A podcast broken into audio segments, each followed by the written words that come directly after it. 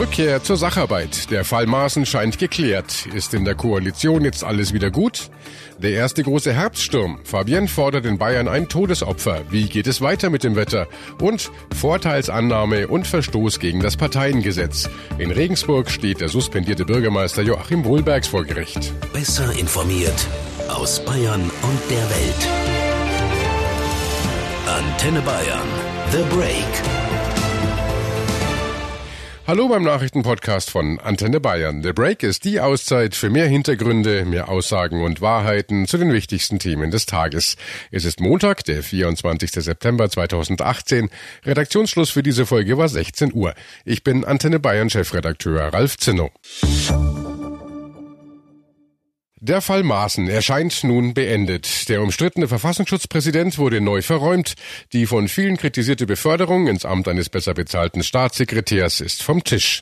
Die Chefs von CDU, CSU und SPD, Merkel, Seehofer und Nahles, haben sich nochmal zusammengesetzt und einen neuen Kompromiss gefunden. Maaßen wechselt zwar weiterhin ins Innenministerium, jetzt aber als Sonderberater für europäische und internationale Aufgaben und das fürs gleiche Geld, das er auch bisher verdient hat. Der der Posten, den er bekleiden wird, wurde extra neu geschaffen. Unterstehen wird Maaßen künftig direkt Bundesinnenminister Seehofer. FDP-Chef Lindner kritisierte bereits, da werde der Posten eines Frühstücksdirektors geschaffen, um ein Problem der Koalition zu lösen. Denn eines ist klar, das ganze Gezerre um die Zukunft des noch Verfassungsschutzpräsidenten hat die ohnehin schon fragile große Koalition weiter belastet und vor allem das Vertrauen der Bürger erschüttert. Das wiederum hat die Bundeskanzlerin zu einem ungewöhnlichen persönlichen Schritt bewogen. Sie hat sich heute öffentlich entschuldigt. Ich sage ganz deutlich, das Ergebnis vom letzten Dienstag konnte nicht überzeugen. Warum konnte es nicht überzeugen? Wenn ich mich persönlich frage, dann habe ich mich im Zusammenhang mit der Entscheidung vom Dienstag zu sehr mit der Funktionalität und den Abläufen im Bundesinnenministerium beschäftigt, aber zu wenig an das gedacht, was die Menschen zu Recht bewegt, wenn sie von einer Beförderung hören. Und dass das geschehen konnte, das bedauere ich sehr. CSU-Chef Seehofer gibt sich ebenfalls einsichtig und fasst die Gründe für den neuen Kompromiss so zusammen. Man muss in der Politik Rücksicht nehmen äh, auf Reaktionen in der Bevölkerung, äh, auf äh, dieses Argument, Fehler und Beförderung passen nicht zusammen. Äh, wir reagieren auf äh, die Einstellung der Bevölkerung und ich finde, das muss in der Politik auch möglich sein, dass man äh, auf die Menschen hört, die wir ja jeden Tag vertreten und für die wir jeden Tag Politik machen sollen. Und auch die dritte im Bunde, SPD-Chefin Nahles, klingt erleichtert und versöhnlich. Ich finde, es ist ein sehr gutes Signal, dass wir die Kritik an unserer Entscheidung von Dienstag ernst genommen haben und auch korrigieren konnten. Ich möchte mich ausdrücklich bei Angela Merkel und Horst Seehofer bedanken, dass sie meine Initiative aufgegriffen haben. Soweit, so einig scheinen sich die Parteispitzen zu sein. Doch wie sieht man das an anderer Stelle innerhalb der Parteien? Einer der schärfsten Kritiker an dem ganzen Hin und Her rund um Maßen war ja Juse-Chef Kevin Kühnert. Er sagte in einer ersten Reaktion, der SPD hat geschafft, dass Herr Maaßen nicht mehr Verfassungsschutzchef ist. Das ist gut.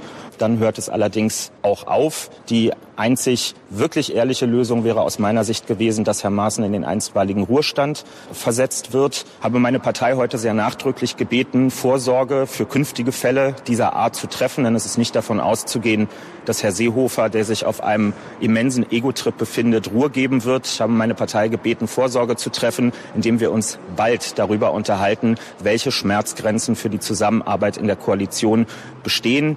Ich gehe davon aus, dass das der letzte Fall dieser Art war, den wir noch halbwegs ruhig überstanden haben. Und auch für Paul Ziemiak, Chef der Jungen Union, ist die Einigung im Fall Maaßen nur der Anfang von einem langen Weg, den die GroKo noch vor sich hat. Er sagte im ZDF, ja, das Verhalten aller drei Parteivorsitzenden äh, war nicht gut. Die Leute verstehen das ja auch nicht mehr.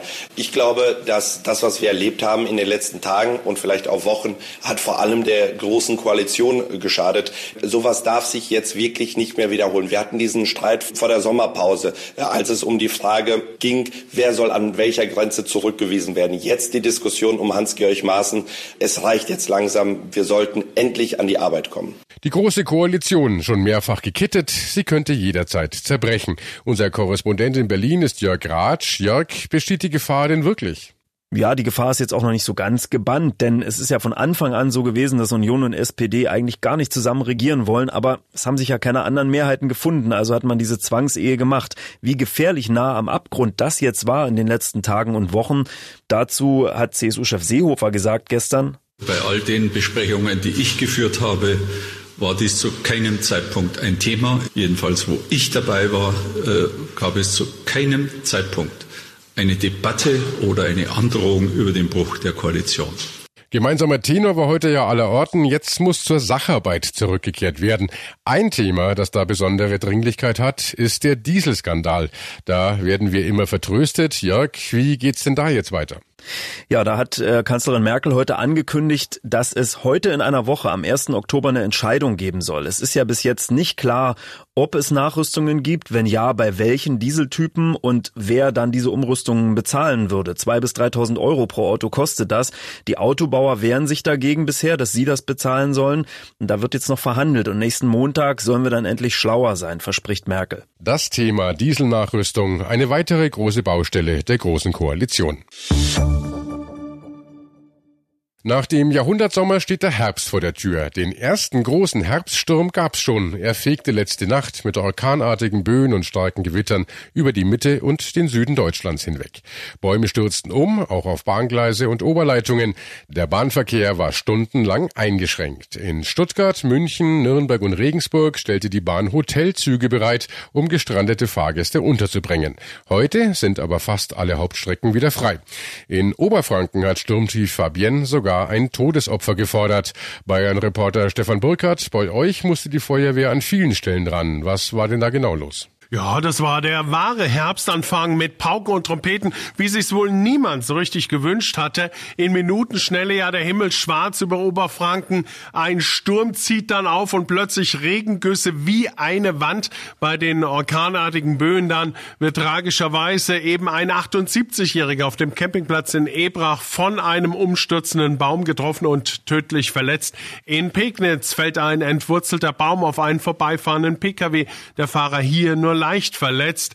Das Dach einer ganzen Brauerei wird abgedeckt und auf die Straße geschleudert. In Neiler kämpfen zu diesem Zeitpunkt Mitarbeiter und Einsatzkräfte gegen Wassereinbruch im Krankenhaus. In Unterfranken erreichen in diesen dramatischen Stunden rund 400 Notrufe die Einsatzzentrale. In Eschandorf beschädigt oder deckt das Sturmtief bei 35 Gebäuden das Dach ab. Großeinsatz für Feuerwehr und Dachdecker hier. Ein paar Kilometer weiter in Laub dann über 1000 Schweine in Lebensgefahr, in dem Stall Kurzschluss wegen Wassereinbruchs, die lebenswichtige Lüftung ausgefallen. Der Feuerwehr gelingt es aber hier rechtzeitig, die Wassermassen zu stoppen und jetzt laufen überall die Aufräumungsarbeiten.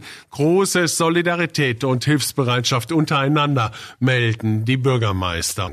Den Süden Bayerns hat's nicht ganz so schlimm erwischt wie den Norden. Die größten Probleme verursachte da ein Blitz in Feldmoching, der in eine Oberleitung donnerte.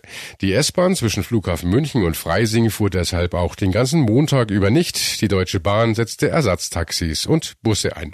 Und auch das Münchner Oktoberfest blieb nicht vom Tief Fabienne verschont.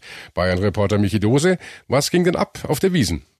Da durften die Wiesengäste allerdings glücklich sein, dass es hier recht glimpflich zuging. Aber ganz verschont wurden sie von dem Unwetter dann doch nicht. Die Festleitung und die Schausteller hatten ordentlich zu tun, in Sachen Sicherheit alles abzustimmen. Denn auf der Wiesen gelten zum Beispiel Vorgaben, ab welcher Windstärke die einzelnen Fahrgeschäfte noch fahren dürfen und wann nicht mehr. Deshalb haben einige Fahrgeschäfte auch vorsorglich ihren Betrieb zeitweise einstellen müssen. Einzig und allein die berühmte Olympia Looping Achterbahn durfte trotz Regens bis zum Schluss fahren. Größere Zwischenfälle oder Schäden gab es laut Polizei allerdings nicht.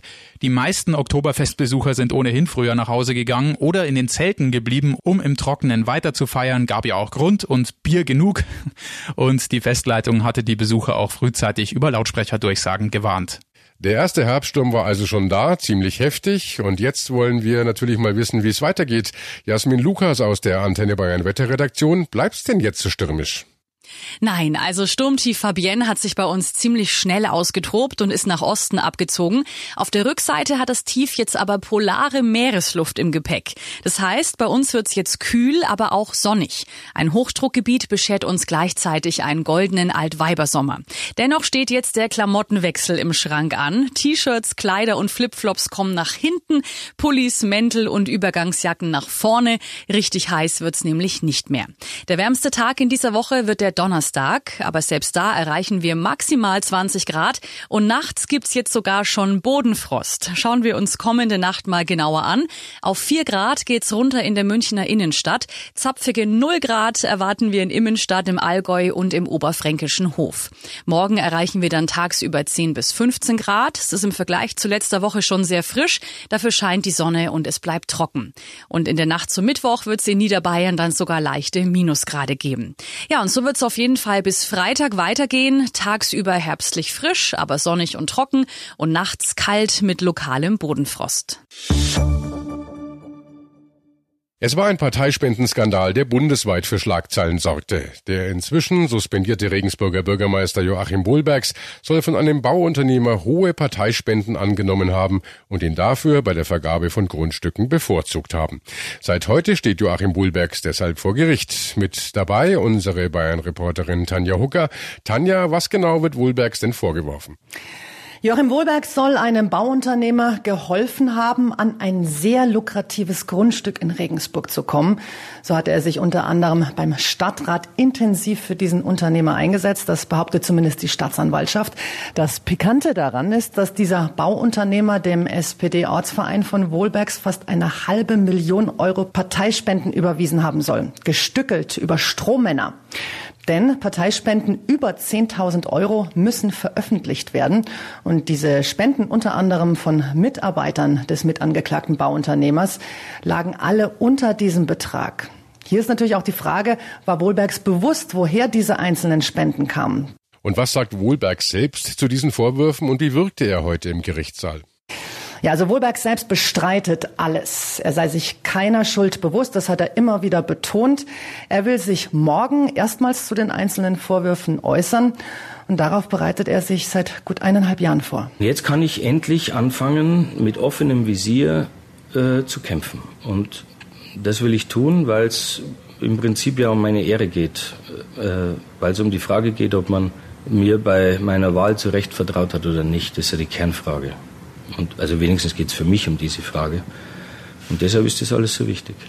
Ja, und genau das sieht man Wohlbergs auch an. Sehr angespannt, fast regungslos saß er heute auf der Anklagebank, schaute kaum zu den Zuschauern rüber. Nur als ein Verteidiger unter anderem die Arbeit der Ermittlungsbehörden massiv kritisierte, nickte er mal zustimmend. Die letzten zwei Jahre haben deutliche Spuren hinterlassen. Er war blass. Diesen Enthusiasmus, den man von ihm in seinem Job als Oberbürgermeister eigentlich kannte, den hat er völlig verloren. Für Wohlbergs Aussage morgen hat das Gericht mindestens einen Tag veranschlagt. Was äh, droht dem ehemaligen Regensburger Bürgermeister denn bei einem Schuldspruch? Bei einem Schuldspruch, da geht es um Vorteilsannahme, drohen ihm bis zu drei Jahre Gefängnis. Sollte sich im Prozess allerdings doch herausstellen, dass Wohlberg seine Pflichten als Oberbürgermeister tatsächlich verletzt hat, dass er zum Beispiel bei der Ausschreibung dieses Grundstücks bewusst manipuliert hat, dann geht es um Bestechlichkeit und da droht eine Haftstrafe von bis zu zehn Jahren. Aber wie gesagt, hier geht es jetzt erstmal um Vorteilsannahme. Heute hat ja der Prozess in Regensburg begonnen. Wann wird mit einem Urteil gerechnet? Ja, mit einem Urteil wird frühestens Anfang Mai gerechnet. Es sind momentan rund 70 Verhandlungstage geplant, aber das kann sich im Laufe des Prozesses natürlich noch ändern.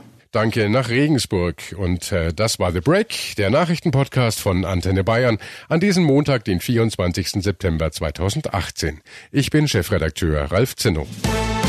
Antenne Bayern. Besser informiert. Jeden Tag. Zu jeder vollen Stunde auf Antenne Bayern. The Break gibt's auch morgen wieder um 17 Uhr. Jetzt abonnieren.